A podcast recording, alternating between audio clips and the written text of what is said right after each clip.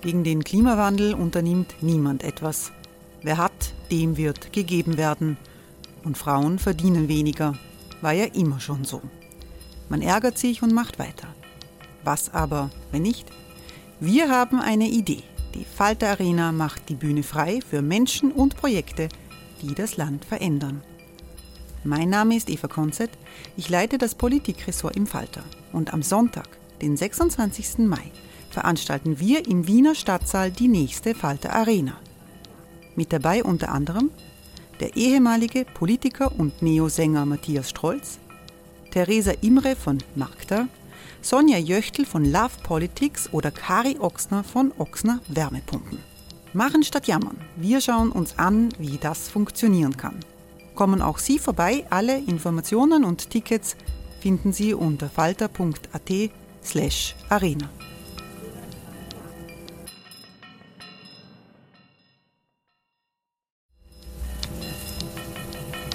slash arena. Falter-Podcasts werden durch Werbung unterstützt.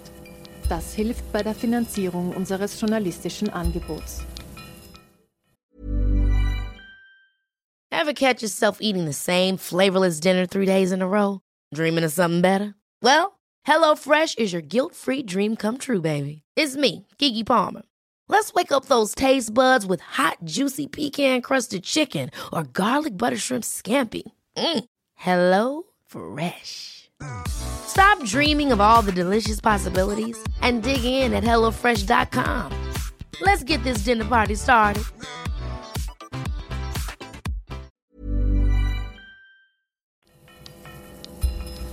Falter Radio, der Podcast mit Raimund Löw. Sehr herzlich willkommen, meine Damen und Herren, im Falter Radio. Ibiza war in Österreich noch vor einem Jahr in aller Munde.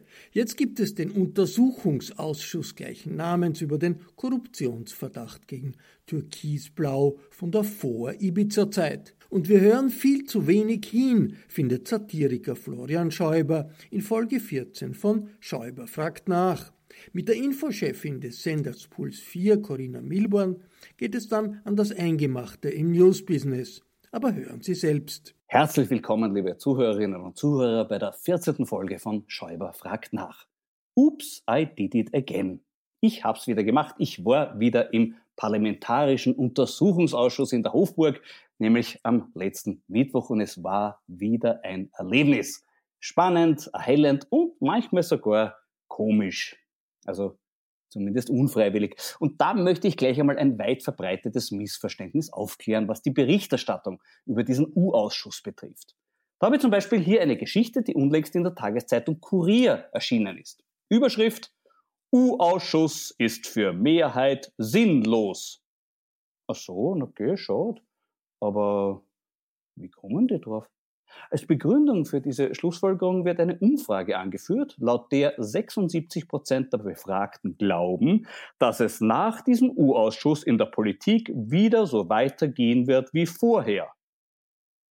Äh, ja, das ist ähnlich gewagt, als würde man ein Umfrageergebnis hernehmen. 76 Prozent glauben, dass Tempolimits auch künftig missachtet werden und daraus dann die Schlagzeile machen, Geschwindigkeitskontrollen sind für Mehrheit sinnlos.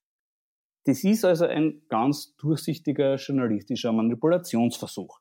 Aber warum wird sowas gemacht? Die Antwort ist tatsächlich leicht zu finden. Man muss sich nur den offiziell amtlichen Namen dieses U-Ausschusses anschauen. Parlamentarischer Untersuchungsausschuss betreffend mutmaßliche Käuflichkeit der türkis-blauen Bundesregierung. Daraus folgt logisch, dass es Menschen, Firmen, Institutionen, aber auch Medien gibt, die mit diesem U-Ausschuss ein ganz grundsätzliches Problem haben, weil ihnen die dort untersuchten Themen keine rechte Freude bereiten. Deshalb schreiben sie dann, der U-Ausschuss sei nur Hickhack, Schlammschlacht, Ausschussware oder ein sinnloses Ritual ohne Erkenntnisgewinn, Ganz einfach, weil sie die dort gewonnenen Erkenntnisse nicht als erhellend, sondern als bedrohlich empfinden. Dieser Zugang verdient meiner Meinung nach eine eigene Genrebezeichnung, nämlich Zudeckungsjournalismus. Spektakuläre Beispiele dafür gab es schon in den Tagen vor meinem U-Ausschussbesuch zu beobachten. So war auf dem Cover der neuen Ausgabe des Magazins News zu lesen, der Kronzeuge, ein Insider schildert das System Novomatic. Aber das war nicht lang dort zu lesen, denn die komplette Ausgabe wurde eingestampft und ohne die Novomatic-Geschichte am Cover und im Heft neu gedruckt. Jetzt könnte man spitzzüngig sagen, na ja, ob ein News jetzt erscheint oder eingestampft wird, macht jetzt von den Auswirkungen her nicht so einen Unterschied. Aber das ist ungerecht. Das ist ungerecht. Zumal das ja auch wirklich Geld kostet. Eine komplette Auflage einstampfen und neu drucken lassen ist nicht billig. Da muss man schon fest dran glauben, dass sich das irgendwann auszahlen wird. Und vielleicht hat sich der News-Herausgeber auch gedacht, aber was? Der Kronzeuge redet dann ohnehin nächste Woche im U-Ausschuss und die tun sich dort auch leichter damit, weil die brauchen zum Überleben keine Novomatik-Inserate. Wobei, ob das auch für den Vorsitzenden des U-Ausschusses gilt, ist ein bisschen die Frage. Aber ja, da kann ich nur ein Andenken an Walter Schiok sagen. Über das machen wir demnächst eine eigene Sendung. Bemerkenswert war dann aber auch, was über diesen Kronzeugen, den ehemaligen Novomatic-Geschäftspartner Peter Barthold, vor seiner Einvernahme im U-Ausschuss nicht eingestampft wurde, nämlich ein Artikel in der käuflichen Gratiszeitung Österreich.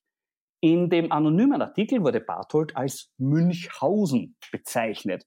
Gut, das könnte auch anerkennend gemeint sein. Ne? Wenn man in einem Wolfgang Fellner Medium als Münchhausen bezeichnet wird, ist es so, wie wenn einen der Papst als guter Katholik anredet.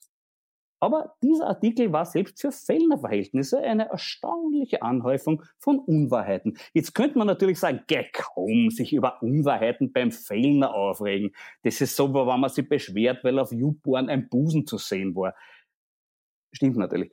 Aber das Interessante an diesem Artikel war, dass er sich ausdrücklich auf Informationen von Herrn Gerd Schmidt beruft. Gerd Schmidt ist Novomatic-Lobbyist. Einer breiteren Öffentlichkeit bekannt wurde er Ende der 1980er Jahre, als Zeitungen von der spektakulären Verhaftung des zuvor wegen Betrugsverdacht zur Fahndung ausgeschriebenen Pleitiers berichteten. Die Pleite hat er übrigens mit einem Wirtschaftsmagazin gemacht, dessen Name war Erfolg. Ja, das nennt man paradox. Nun taucht im Zuge der Novomatic-Ermittlungen sein Name im Zusammenhang mit einem Mann auf, bei dem es höchst verwunderlich gewesen wäre, wenn er ausgerechnet in diesem Politkorruptionsskandal nicht involviert wäre, nämlich Dieter Böhmdorfer. Aus dessen Kanzlei wurden von Schmidt erarbeitete Vorschläge für ein neues Glücksspielgesetz an das Finanzministerium geschickt. Dass diese Vorschläge für Novomatic maßgeschneidert waren, versteht sich von selbst. Ebenso von selbst versteht sich, dass dieser Herr Schmidt mit dem, was der Bartold macht, nämlich ständig über dubiose Geschäftspraktiken von Novomatic plaudern, keine große Freude hat. Das könnte jetzt das private Problem dieser beiden Herren bleiben. Spätestens seit dem Urausschuss vom letzten Mittwoch ist es aber ein Thema von öffentlichem Interesse. Denn dort hat Barthold erzählt, dass Schmidt ihn vor ein paar Tagen getroffen hätte, um ein Angebot zu machen. Barthold möge bei seiner Einvernahme vor dem U-Ausschuss bestimmte Aussagen über Novomatic machen, es würde sein finanzieller Schaden nicht sein. Barthold wollte sich das schriftlich geben lassen, das wurde ihm verweigert und daraufhin hat er beschlossen, er erzählt dann davon doch lieber vor dem U-Ausschuss. Was er schon schriftlich bekommen hat, sind die Aussagen, die er hätte machen sollen. Die habe ich jetzt da von mir liegen und darf daraus zitieren. Das hätte der Novomatic-Kritiker Barthold also vor dem U-Ausschuss sagen sollen. Auch wenn Sie es überrascht, das von mir zu hören. Ja, Admiral bzw. die Novomatic-Gruppe war zu jeder Zeit ein fairer, verlässlicher Partner. Admiral wurde von mir ausgewählt, weil mir damit Zugang zu besten Sportwettentechnik und zu den technisch ausgereiftesten Geldspielautomaten möglich wurde. Rückblickend muss ich auch dem Land Wien attestieren, dass das heute so kritisierte kleine Glücksspiel vortrefflich von Wien kontrolliert wurde. Es gab kein illegales Automatenglücksspiel in Wien. Das gefällt mir am besten. Vortrefflich von Wien kontrolliert. In diesem Podcast war schon die Rede, wie vortrefflich kontrolliert wurde. Der dafür zuständige Spielapparate-Beirat hat in sieben Jahren von über 4000 zu prüfenden Automaten keinen einzigen kontrolliert. Die Frau des damaligen Vorsitzenden des Spielapparate-Beirats wurde, wie man von einer nach einer Hausdurchsuchung beim Novomatic-Besitzer Graf gefundenen Liste weiß, mehrfach von Graf großzügigst beschenkt. Und dass Novomatic-Spielautomaten sehr wohl illegal waren, hat mittlerweile sogar schon der oberste Gerichtshof festgestellt. Was ein bisschen schaut, dass uns dieser Text im U-Ausschuss doch nicht vorgetragen wurde. Es wäre der interessante Fall gewesen, dass der Ausschuss nicht nur über Novomatic-Inserate spricht, sondern ein solches auch gleich zu hören bekommt. Definitiv schade finde ich, dass so gut wie nicht darüber berichtet wurde, was Peter Barthold gegen Ende seiner Einvernahme gesagt hat. Da hat er auf die verheerende Gesetzeslage in Österreich hingewiesen, die bei Automaten Spieleinsätze von 10 Euro und Höchstgewinne von 10.000 Euro erlaubt. In Deutschland beispielsweise sind nur 20 Cent Höchsteinsatz und 23 Euro Höchstgewinn erlaubt. Würde Österreich diese Limits übernehmen, wäre das erstmals eine wirklich sinnvolle Spielerschutzmaßnahme, die den gigantischen volkswirtschaftlichen Schaden, den Automatenspielsucht anrichtet, spürbar verringern würde. Sollte Novomatic eines Tages von sich aus zu dieser Maßnahme bereit sein, dann wäre auch ich bereit zu sagen, auch wenn Sie es überrascht, das von mir zu hören. Ja, Admiral bzw. die Novomatic-Gruppe zeigen erstmals Spuren von Anstand und Verantwortungsbewusstsein. Da brauche ich dann noch keine Belohnung dafür. Bis es soweit ist, belohne ich mich mit einem Glas Wein. Ich habe letzte Woche von Gerd Kracher gesprochen und der macht nicht nur im Seewinkel seine Weine, sondern auch im Weinviertel. Gemeinsam mit Aldo Sohm, einem Sommelier-Weltmeister mit Weinbar in New York, sorgt er für höchst erfreuliche grüne Veltliner. Ich habe hier einen Veltliner alte Reben 19. Prost. Ja, und ich kann auch sagen, auch wenn es Sie nicht überrascht, das von mir zu hören, ja, da freue ich mich schon auf den nächsten Schluck. Äh, zuvor freue ich mich aber auf etwas anderes, nämlich auf meine heutige Gesprächspartnerin. Es ist die Informationschefin des TV-Senders Puls 4, Corinna Milborn. Liebe Corinna, ich habe vorhin erzählt von meinem Besuch im U-Ausschuss am vergangenen Mittwoch. Allein an diesem Tag sind dort vier der Öffentlichkeit bislang noch nicht bekannte Enthüllungen ans Tageslicht gekommen. Da waren einmal die fast 109.000 Euro von Novomatic ans Alois Mock Institut. Da war der Versuch, die Barthold-Aussage zu manipulieren. Da waren die Chats zwischen Blümel und dem CEO von Novomatic Neumann, die sehr vertraulich waren. Und zum Schluss ist herausgekommen, dass Novomatic das Honorar vom Politikberater Hofer übernommen hat bei einer Veranstaltung des NÖAAB. Vier Geschichten, alle in Wahrheit Headlines. Wie geht man als unabhängiger Journalist mit so einem Überfluss an Berichtenswerten um? Naja, wir haben den Vorteil, dass wir jetzt einen 24-Stunden-News-Sender haben und dadurch äh, das jeweils recht ausführlich besprechen können. Das heißt, wir machen das so, wir haben eine Reporterin im Urausschuss, die berichtet, was da gerade passiert. Und dann schauen wir, dass wir über den Nachmittag das analysieren und in der Abend-News-Sendung im Newsroom Live nochmal einordnen und zusammenfassen für die, die eine Tageszusammenfassung wollen. Das heißt, wir haben da ein bisschen einen Vorteil, weil wir den ganzen Tag reden können. Mhm. Aber ich sehe eher die Gefahr, wie es beim Empfänger ausschaut. Ja. Das heißt, also wir können durchaus, dass wir schaffen, das, das gut einzuordnen und gut zu besprechen und auch die verschiedenen Seiten reinzubringen. Ähm, ich habe jetzt auch Sobotka wieder zu Gast zum Beispiel und kann das nachfragen. Mhm. Aber die Frage ist, wie viel davon kommt bei so dem durchschnittlichen Staatsbürger oder Staatsbürgerin oder halt jemand, der da wohnt an, der die fünf Minuten Nachrichten hört, weil er halt einen anderen Job hat als wir und nicht den ganzen Tag sich damit befassen kann. Meine Sorge ist so ein bisschen, dass übrig bleibt so ein allgemeines die machen das eh alle und man muss sich nicht mehr genauer damit befassen. Das ist eigentlich, wogegen wir ankämpfen. Das ist aber genau die Agenda, die manche Medien tatsächlich machen. Dass sie berichten, das ist alles eine Schlammschlacht, das ist ein Hickhack, das ist ein Ritual, da geht's äh, um nichts Konkretes. Es wird ein kompletter Brei drüber gekleistert der den Eindruck entstehen lässt, na, die streiten halt dort und es ist unklar. Und es bleibt aber nichts übrig. Muss man da nicht sehr bewusst dagegenhalten? Ja, ich finde schon, dass man da jedes Einzelne zerpflücken muss und auch auf seine Relevanz überprüfen muss. Es sind unterschiedlich relevante Dinge, die aufgedeckt werden, finde ich. Aber insgesamt ergibt sich ein Bild, das wir vorher nicht hatten. Also ich halte diesen Ausschuss für sehr wertvoll insgesamt, weil doch sehr viele, so wie du sagst, es kommen viele Dokumente auf, von denen wir in der Öffentlichkeit sonst nichts erfahren hätten. Und das zeichnet schon ein gutes Bild darüber, wie die Macht in dieser Republik funktioniert. Was ist denn dein Gefühl, wie es beim Sobotka weitergehen wird? Äh, ist das noch machbar, dass der weiter den Urschuss leitet? Also ich habe schon ein Interview mit ihm gemacht dazu zum Start des Urschusses, also gerade was begonnen hat, da waren die Rücktrittsaufforderungen schon sehr stark. Und da hat er dezidiert gesagt, er, er gibt diesen Vorsitz nicht ab, weil er findet, er hat sich nicht zu Schulden kommen lassen. Und er hat ja ihn schon mal abgegeben, zum Beispiel beim Auarbeiterausschuss, ähm, wo er tatsächlich befangen war und diesmal sei er nicht befangen. Da sind inzwischen jetzt schon einige neue Dinge dazugekommen. Ich werde ihn jetzt nächste Woche nochmal fragen. Aber mein Eindruck ist, dass er tatsächlich der Meinung ist, dass sich das nicht widerspricht, dass er das durchaus aufrechterhalten kann und dass er parteipolitisch motiviert ist von der Opposition, ihn persönlich da ins Schussfeld zu nehmen.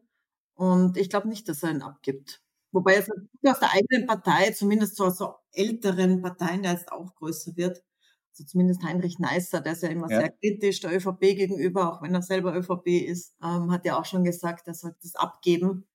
Also ich traue mich jetzt nicht darauf zu wetten, aber mein Eindruck ist, dass er denkt, er hat nichts falsch gemacht und er ist nicht befangen darin.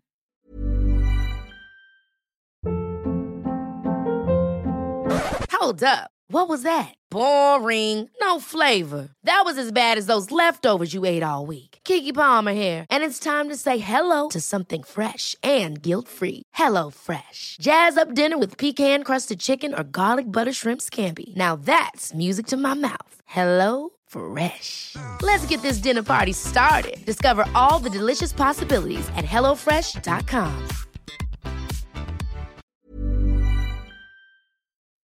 Ich habe momentan das Gefühl, dass es auch innerhalb der ÖVP ein bisschen rumort. Ich weiß nicht, hast du da ähnliche Wahrnehmung? Also, ich möchte ein Beispiel dafür nehmen von letzten Freitag. Die Vorgeschichte, muss man dazu sagen, war ja, dass die ÖVP Niederösterreich bei der Corona-Geschichte gegen Wien ein bisschen ausgeschert ist. Was in der Bundes-ÖVP nicht für große Freude gesorgt hat. Und dann fliegt letzten Freitag die Novomatic-Finanzierung vom ÖVP Niederösterreich fest auf. Und gleichzeitig wird die Bestellung von ÖVP Niederösterreich genehmer Berichterstattung in den Bezirksblättern geleakt. Beides am gleichen Tag. Kann es sein, dass der Türkis äh, Message Control Schutzschirm bei St. Pölten ein schwarzes Funkloch bekommen hat? Ja, Niederösterreich war ja immer eher schwarz als Türkis und die niederösterreichische Landeshauptmann ist ja noch die Nachfolgerin von Pröll. Also die ist ja nicht von Kurz dorthin gebracht worden, also nicht jetzt von der türkisen ÖVP, sondern vom wirklich tiefschwarzen, altschwarzen Erwin Pröll, ewigen Landeshauptmann. Und das merkt man schon manchmal, aber ich würde jetzt nicht so weit gehen zu sagen, darum Mords in Anbetracht der Tatsachen, was da alles passiert, finde ich schon, dass das recht rund läuft. Aber es stimmt schon, dass die Niederösterreicher sicher ihre eigene Identität da drinnen waren und nicht alles macht, was aus dem Bundeskanzleramt kommt. So wie in anderen Landesgruppen auch. Naja, aber es ist doch auch in Niederösterreich ein bisschen die Polarisierung zwischen Sobotka und Mikkel Leitner die spiegelt doch ein bisschen auch eine Polarisierung zwischen Sebastian Kurz und Erwin Bröll wieder. Ja, genau. Also Sobotka hat sich ja Türkis angeschlossen, anders als andere aus seiner Generation, als andere Schwarze, war er ja der, der wirklich sofort die Seiten gewechselt hat nach dem Obmannwechsel. Er erklärt es so, dass es ihm um die Partei geht und das ist eben jetzt das Richtige für die Partei.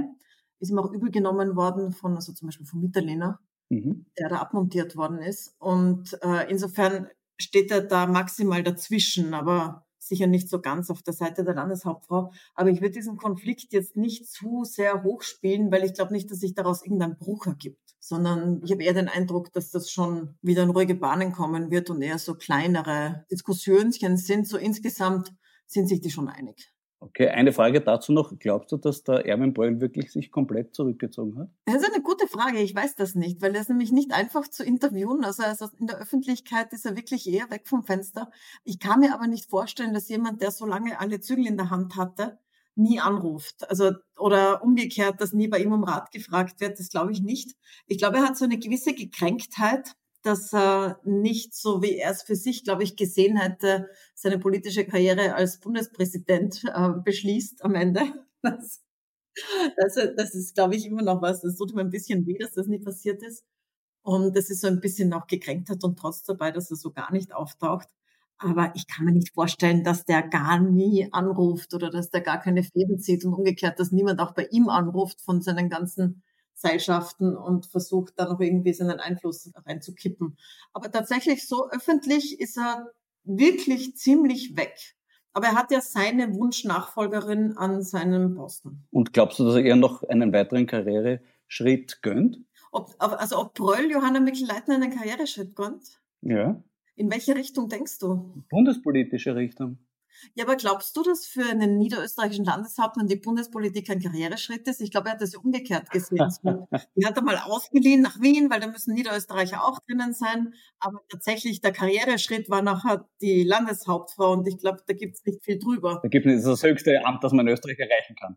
Landeshauptmann von Niederösterreich. Bundespräsidentin wird. Damit ist der Plafond erreicht quasi. Ja. Okay, das verstehe ich sehr gut. Äh, weil ich vorher gesprochen habe über diese vielen Themen, die da im Urschuss hochgekommen sind, allein an einem Tag und wie man die einordnet, in welcher Reihe man sie bringt. Es gibt auch die Radikallösung, die der Kurier gemacht hat. Am nächsten Tag in der Printausgabe war kein einziges dieser vier Themen. Ja, das ist tatsächlich ziemlich radikal, muss ich sagen. Ja. Also, das machen wir nicht. Ich finde, da sind schon wirklich relevante Sachen dabei. Aber zugleich ist natürlich so, dass die Opposition alles, was sie jetzt findet, was gegen die ÖVP geht, auch sehr, sehr groß präsentiert. Das war ja ursprünglich, ging es da ja um die FPÖ und die Vereine und das ging ja aus vom Ibiza-Video.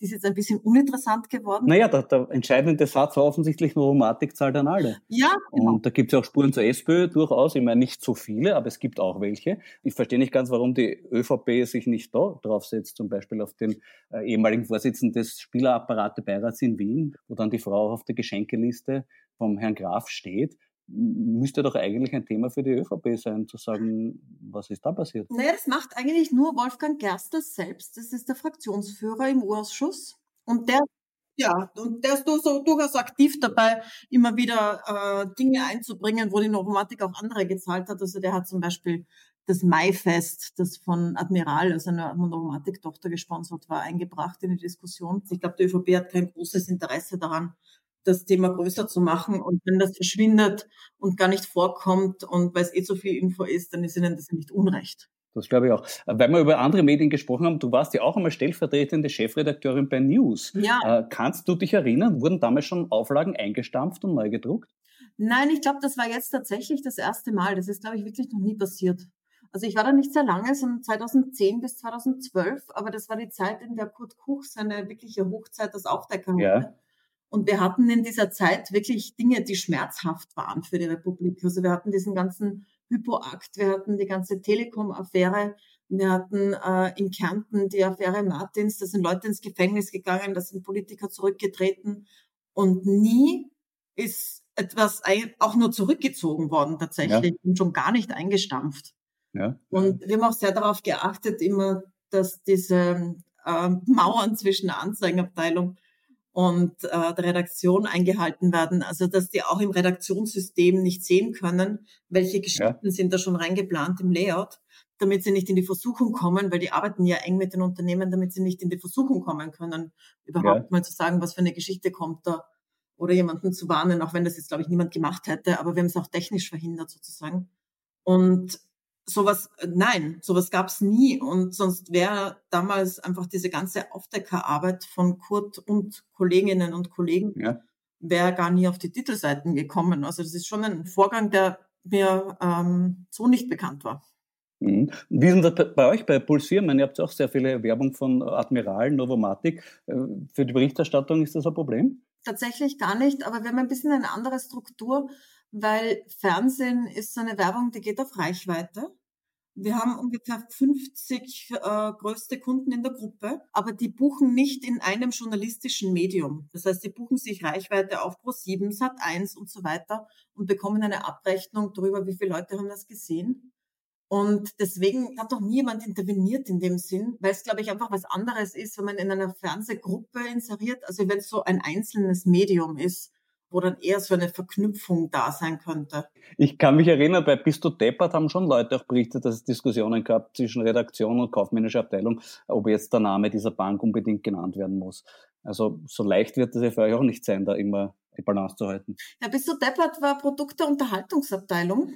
Ähm, deswegen habe ich da keinen Einblick gehabt tatsächlich. In den News ist es nicht so, aber wir haben ein recht gutes Gesetz auch in Österreich. Also es sind die, es gibt so ein extra Gesetz für Privatfernsehen, das die Nachrichten schützt. Mhm. Das heißt also, es gibt so einen Unterschied zwischen der sogenannten Fläche, also wo es Produktplatzierungen gibt, oder den Produkten der Unterhaltungsabteilung und so weiter und den Nachrichten, also den News, für die ich zuständig bin. Und da gibt es einen guten gesetzlichen Schutz. Das ist eine, das hat sich die Politik so ausgedacht, dass Privatfernsehen eingeführt wurde. Und der schützt uns recht gut, sowohl vor Interventionen als auch vor allem, was so eine Verquickung sein könnte von Redaktion und Anzeigen. Also es ist immer eine klare optische Trennung. Es gibt da keine Produktplatzierungen und solche Sachen. Das ist alles gesetzlich geregelt und das ist recht angenehm, muss ich sagen. Das ist ein, ein, ein gutes Gesetz.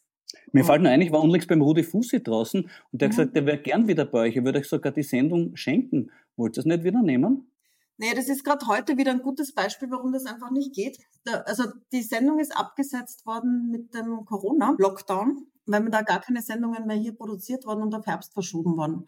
Das war aber nicht nur seine, sondern das war auch die Show von Arabella Kiesbauer und alle Talks, wo Leute in den Sender kommen. Die sind alle zugleich abgesetzt worden, mit dem Ausblick darauf, sie im Herbst wieder einzusetzen.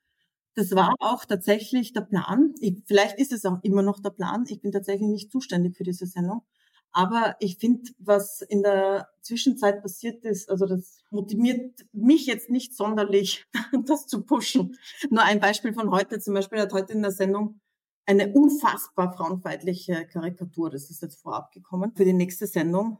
Und wenn man sich die anschaut und dann dazu hört, der Rudi Fussi sagt, ich produziere euch die Sendung, ihr müsst sie nicht einmal abnehmen, es braucht kein Redakteur drüber schauen, das braucht keine Ressourcen bei euch, dann denke ich mir einfach, nein, es geht einfach nicht. Das muss natürlich eine Zusammenarbeit sein mit der Redaktion, weil solche Sachen können nicht on air gehen, ganz simpel. Das heißt also, es muss schon eine Sendung sein, die von der Redaktion produziert wird, wenn sie auf diesem Sender läuft. Mhm, mh, mh. Und den Weg hat der Rudi definitiv verlassen. Inzwischen habe ich das Gefühl. ja, aber ich glaube, er fühlt sich nicht so unwohl auf YouTube. Wie ist es denn mit der Positionen von der Politik? Äh, wie geht ihr damit um, wenn politische Wünsche an euch herangetragen werden? Ich kann mich erinnern zum Beispiel an eine Szene, wo ich war bei euch in einer Diskussion mit Andreas Kohl und da war die erste Werbeunterbrechung und der Andreas Kohl hat gesagt, also er geht jetzt sofort, wenn er nicht endlich das gefragt wird, was er gefragt werden möchte wozu er ähm, eingeladen ist. Genau, ich kann mich gut erinnern, ja. das war nach den Staatskünstlern die Sendung. Genau, ja. genau. Äh, ich habe das dann vielleicht nachher ein bisschen abgeschossen, die Geschichte, weil ich sofort, nachdem die Werbeunterbrechung aus war, wie wieder auf Sendung war, habe ich das thematisiert und habe gesagt, bitte stellt jetzt endlich dem Herrn Kohl die Frage, die er möchte, weil sonst geht er. Ja, ähm, du, bist deiner, du bist deiner Bitte sofort nachgekommen. Schon, schon. Äh, wie, wie geht sie denn damit um, wenn ich nicht dabei bin? Ähm, also es gibt die ganze Zeit Wünsche von der Politik. Es ist im Prinzip auch so der Job von den Pressesprechern oder von den Presseabteilungen der Politiker ist ja ihre Aufgabe, die sind ja dazu, dafür bezahlt quasi, dass sie das den Medien kommunizieren, was ihr Politiker oder ihre Politikerin haben will. Das heißt, es ist jetzt nicht so wahnsinnig ungewöhnlich, dass Leute anrufen oder dass sie einladen oder sie Themen unterbringen wollen und so weiter. Es gab dafür das Stichwort, wenn der Fleischmann zweimal klingelt, nicht? was so der Klassiker. Der Fleischmann klingelt gar nie und hebt auch nie ab tatsächlich. Nicht mehr? Aber früher hat er das schon noch selber gemacht. Na, also nicht bei uns. Echt? Warte, habe ich anders gehört. Oder ja. ruft jetzt bei euch auch der Kurz ja. selber an? Weil in den Zeitungsredaktionen, die berichten ja, dass Sebastian Kurz persönlich anruft mittlerweile und Nein, fragt, warum er nicht gemacht wird. Nicht. Bei euch nicht? Also hm. Fleischmann war das letzte, ähm, die letzten direkten Kontakte waren im Nationalratswahlkampf 2017. Mhm. Weil da war er auch noch Pressesprecher und war auch noch mit. Und da gab es immer nach diesen äh, Fernsehkonfrontationen, da gab es immer Diskussionen, war das jetzt fair oder war die, die Themenauswahl war unfair oder solche Sachen. Oder das Publikum war zu feindlich.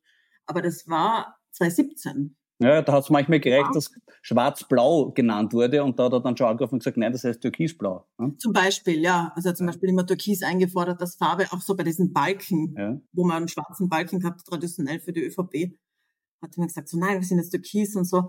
Aber da war er auch noch Pressesprecher. Und jetzt ist er tatsächlich, hatte ich nur Oktober 2017, glaube ich, war der einzige direkte Kontakt jetzt, was diese Corona-Verschwörungstheorien betrifft. Das war jetzt im März. Na, es gibt vielleicht einen indirekten Kontakt, nämlich apropos Corona, die Corona-Medienförderung. Wie findest denn du die? Ist die gerecht? Ich habe ehrlich gesagt keinen großen Überblick, wer sie bekommen hat und wer wie viel. Also bei den Printmedien habe ich es natürlich im Kopf, wie das aufgeteilt war. Das war so nach Auflage. Es haben am meisten bekommen Kronenzeitung heute und Österreich. Ja. Die haben, also die, die am dringendsten brauchen, haben am meisten bekommen. Genau. Und dann auch aber so Zeitungen, die eigentlich eher wie Mitgliederzeitungen wirken. Von der Kirche ja, ja, ja. und so weiter.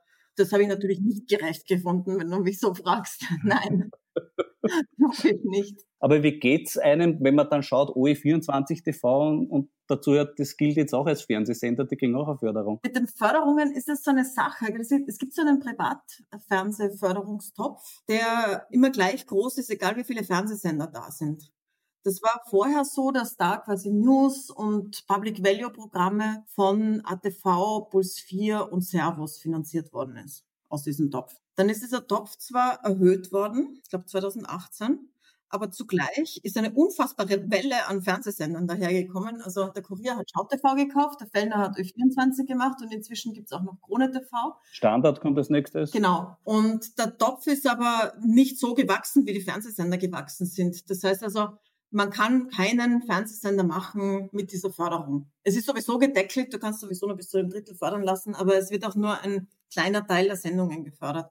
Das heißt, wenn jetzt ein Printmedium quasi so einen Zusatzkanal macht, um da eine Einkommensquelle zu erschließen in schweren Anzeigenzeiten, dann kann es sein, dass sie quasi so einen, eine Zusatzfinanzierung bekommen für Dinge, die man vielleicht sowieso macht. Aber also es finanziert keine Produktionen. Na, ich habe mir nämlich nur gedacht, also ja. wenn OE24 ja. eh auch eine Förderung kriegt, das ist, da kann man sie eigentlich gleich vor die Waschmaschine setzen ja. und sagen, das ist auch Fernsehen. Äh, soll, soll ich auch einen Fernsehsender gründen? Würdest du mal empfehlen? Es ist schon teuer, das weißt du ja. Wenn du hast ja genug Fernsehen gemacht und du weißt ja, was es kostet, gescheit Fernsehen zu machen. Genau, gescheit Fernsehen ist teuer machen. Aber es gibt ja auch andere Beispiele dafür. Ja. Wo man sagt, das kann nichts kosten. Ja, also wenn du nur hinsetzt und vor dich hinredest, dann lohnt sich's vielleicht. Aber ich glaube nicht einmal da, weil einfach dein eigenes Einkommen dann nicht gedeckt sein wird. du meinst, aber ihr müsst es halt verkaufen, natürlich inserentenmäßig. Ne? Also ich ja. könnte mir zum Beispiel irgendeinen Sponsor aus der Glücksspielbranche suchen und sagen, legt ja. mal einen Text vor und ich sage dann, ähm, du Novomatic-Kappal tragen, aber dann darfst du keine Nachrichten machen, weil wenn du Nachrichten machst, dann darfst du kein Novomatic-Kappal tragen. Ne, muss ja nicht mit Kappal, aber wenn ich sage, auch wenn Sie es überrascht, das von mir zu hören, ja, Admiral und die Novomatic-Gruppe war zu jeder Zeit ein fairer, verlässlicher Partner. Also wenn ich das zum Beispiel sage, so wie es jetzt der Bartelt vom Urschuss hätte sagen sollen, dann müsste es doch eigentlich, ja, müsste ihr doch rechnen. Ich glaube nicht. Ja, aber ich weiß nicht, kannst du mal pitchen bei der Novomatic, aber ich glaube, die haben derzeit, ich weiß nicht, ob sie dich nehmen würden, ganz ehrlich. Ach, die wissen jetzt auch nicht, wo ihnen der Kopf steht. Wahrscheinlich sollte ich sie da diesbezüglich nicht auch noch. Romantik einfach, weil es ihnen reicht mit diesen ganzen Anschuldigungen. Ich glaube auch, sie sollten jetzt einfach sich zurückziehen und sagen, okay, lassen wir es gut sein. Ja, aber insgesamt, ich meine, du weißt es ja, du weißt es ja noch besser als ich, du weißt das, wie teuer Fernsehproduktionen sind. Naja, wenn, wie gesagt, wenn es richtiges Fernsehen ist, ist es teuer, das stimmt ja, schon. Teuer, aber ja. es ist diesbezüglich, glaube ich, auch die Latte sehr viel tiefer gelegt worden in den letzten Jahren. Ja, aber wenn du fragst nach 24, das ist natürlich ärgerlich, ich möchte jetzt auch keine Politik, die jetzt sagt, was ist äh, guter Journalismus und was ist schlechter Journalismus. Das steht jetzt, glaube ich, in der Regierung und einem Bundeskanzleramt jetzt auch nicht zu, dazu unterscheiden. Deswegen ist es gar nicht so einfach zu lösen, wie es wirkt. Die haben halt einfach die Kriterien, wie viele Nachrichten gibt es, ist das Programm, das da eingereicht worden ist, entspricht das den Kriterien von Public Value und dann vergeben sie die Förderung ein bisschen so einfach aufgeteilt. Vielleicht dürften die Menschen dabei mitreden, weil es gibt eine interessante Umfrage vom Gallup-Institut. Die haben die Frage gestellt, welche Medien sollten keine zusätzliche Förderung bekommen? Und da sind auf den Plätzen eins, zwei und drei die Medien heute Österreich und Kronenzeitung. Das sind genau die, die die meiste Förderung bekommen. Schon, interessant. Und war sehr, sehr gut bedient. Mhm. Nicht nur mit Förderungen, sondern auch mit Inseraten. Also die bekommen mit Abstand am meisten und das immer schon. Mhm. Und äh, egal wie man über diese Reform der Presseförderung redet, es kommt immer raus, dass die drei am meisten bekommen. Aber so einfach ist es nicht, weil ich weiß nicht, wie würdest du es machen? Weil man könnte zum Beispiel, also Aventurner zum Beispiel schlägt so einen Beirat vor, der aber nicht in Österreich ist, sondern irgendwo im Ausland, damit er diesem, diesem kleinen österreichischen Einfluss entzogen wird mhm. und der dann entscheidet, was ist Qualität und was ist nicht Qualität. Und das wäre zum Beispiel eine Möglichkeit wie er das vorschlägt. Ich glaube, es ist mit der Qualität ein bisschen wie mit der Wahrheit. Es ist kein absolutes Ziel, aber es ist schon eine Richtung. man kann schon sagen, was mehr und was weniger Qualität hat in manchen Fällen. Das ist, glaube ich, schon möglich, darüber eine Aussage zu treffen. Und äh, ja, das, was der Presserat dazu zu sagen hat, ist ja auch mitunter ganz interessant. Also könnte man vorstellen, wenn man diese Kriterien zumindest ansatzweise einfließen lässt, wäre es für uns alle besser. Ja, und wir, wir kämpfen ja wirklich, also ich kämpfe wirklich dafür, dass wir Qualität produzieren und es ist natürlich deprimierend, dass wir auf einer Stufe stehen mit Leuten, denen es völlig wurscht ist. Liebe Corinna, dann möchte ich abschließend sagen, ich wünsche dir viel Kraft für diesen Kampf. Alles Gute. Möge die Übung gelingen. Und danke, dass du heute bei mir in der Sendung warst. Ja, herzlichen Dank für die Einladung. Das war die 14. Folge von Schäuber fragt nach. Nächste Woche wird Michael Nevarani mein Gast sein. Und für heute sage ich Danke fürs Zuhören. Bleiben Sie aufmerksam. Ihr Florian Schäuber. Das war Folge 14 von Schäuber fragt nach. Der Satiriker geht mit der neuen Staffel seiner Podcast-Serie jeden Dienstag im Falterradio online. Ich verabschiede mich von allen, die uns auf UKW hören, im Freirad Tirol und auf Radio Agora in Kärnten. Einen Blick, der scharf ist, aber nie ohne Humor, wirft die Falter-Redaktion auf unsere Wirklichkeit jede Woche.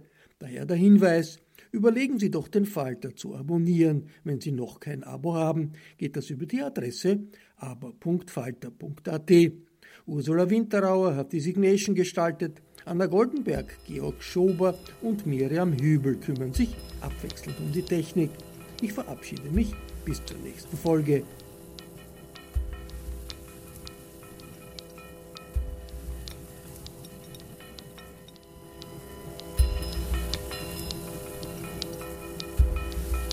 Sie hörten das Falterradio, den Podcast mit Raimund Löw.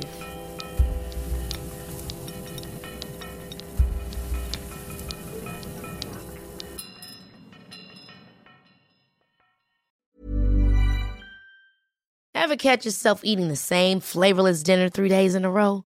Dreaming of something better? Well, HelloFresh is your guilt-free dream come true, baby. It's me, Kiki Palmer. Let's wake up those taste buds with hot, juicy pecan crusted chicken or garlic butter shrimp scampi. Mm. Hello Fresh. Stop dreaming of all the delicious possibilities and dig in at HelloFresh.com. Let's get this dinner party started.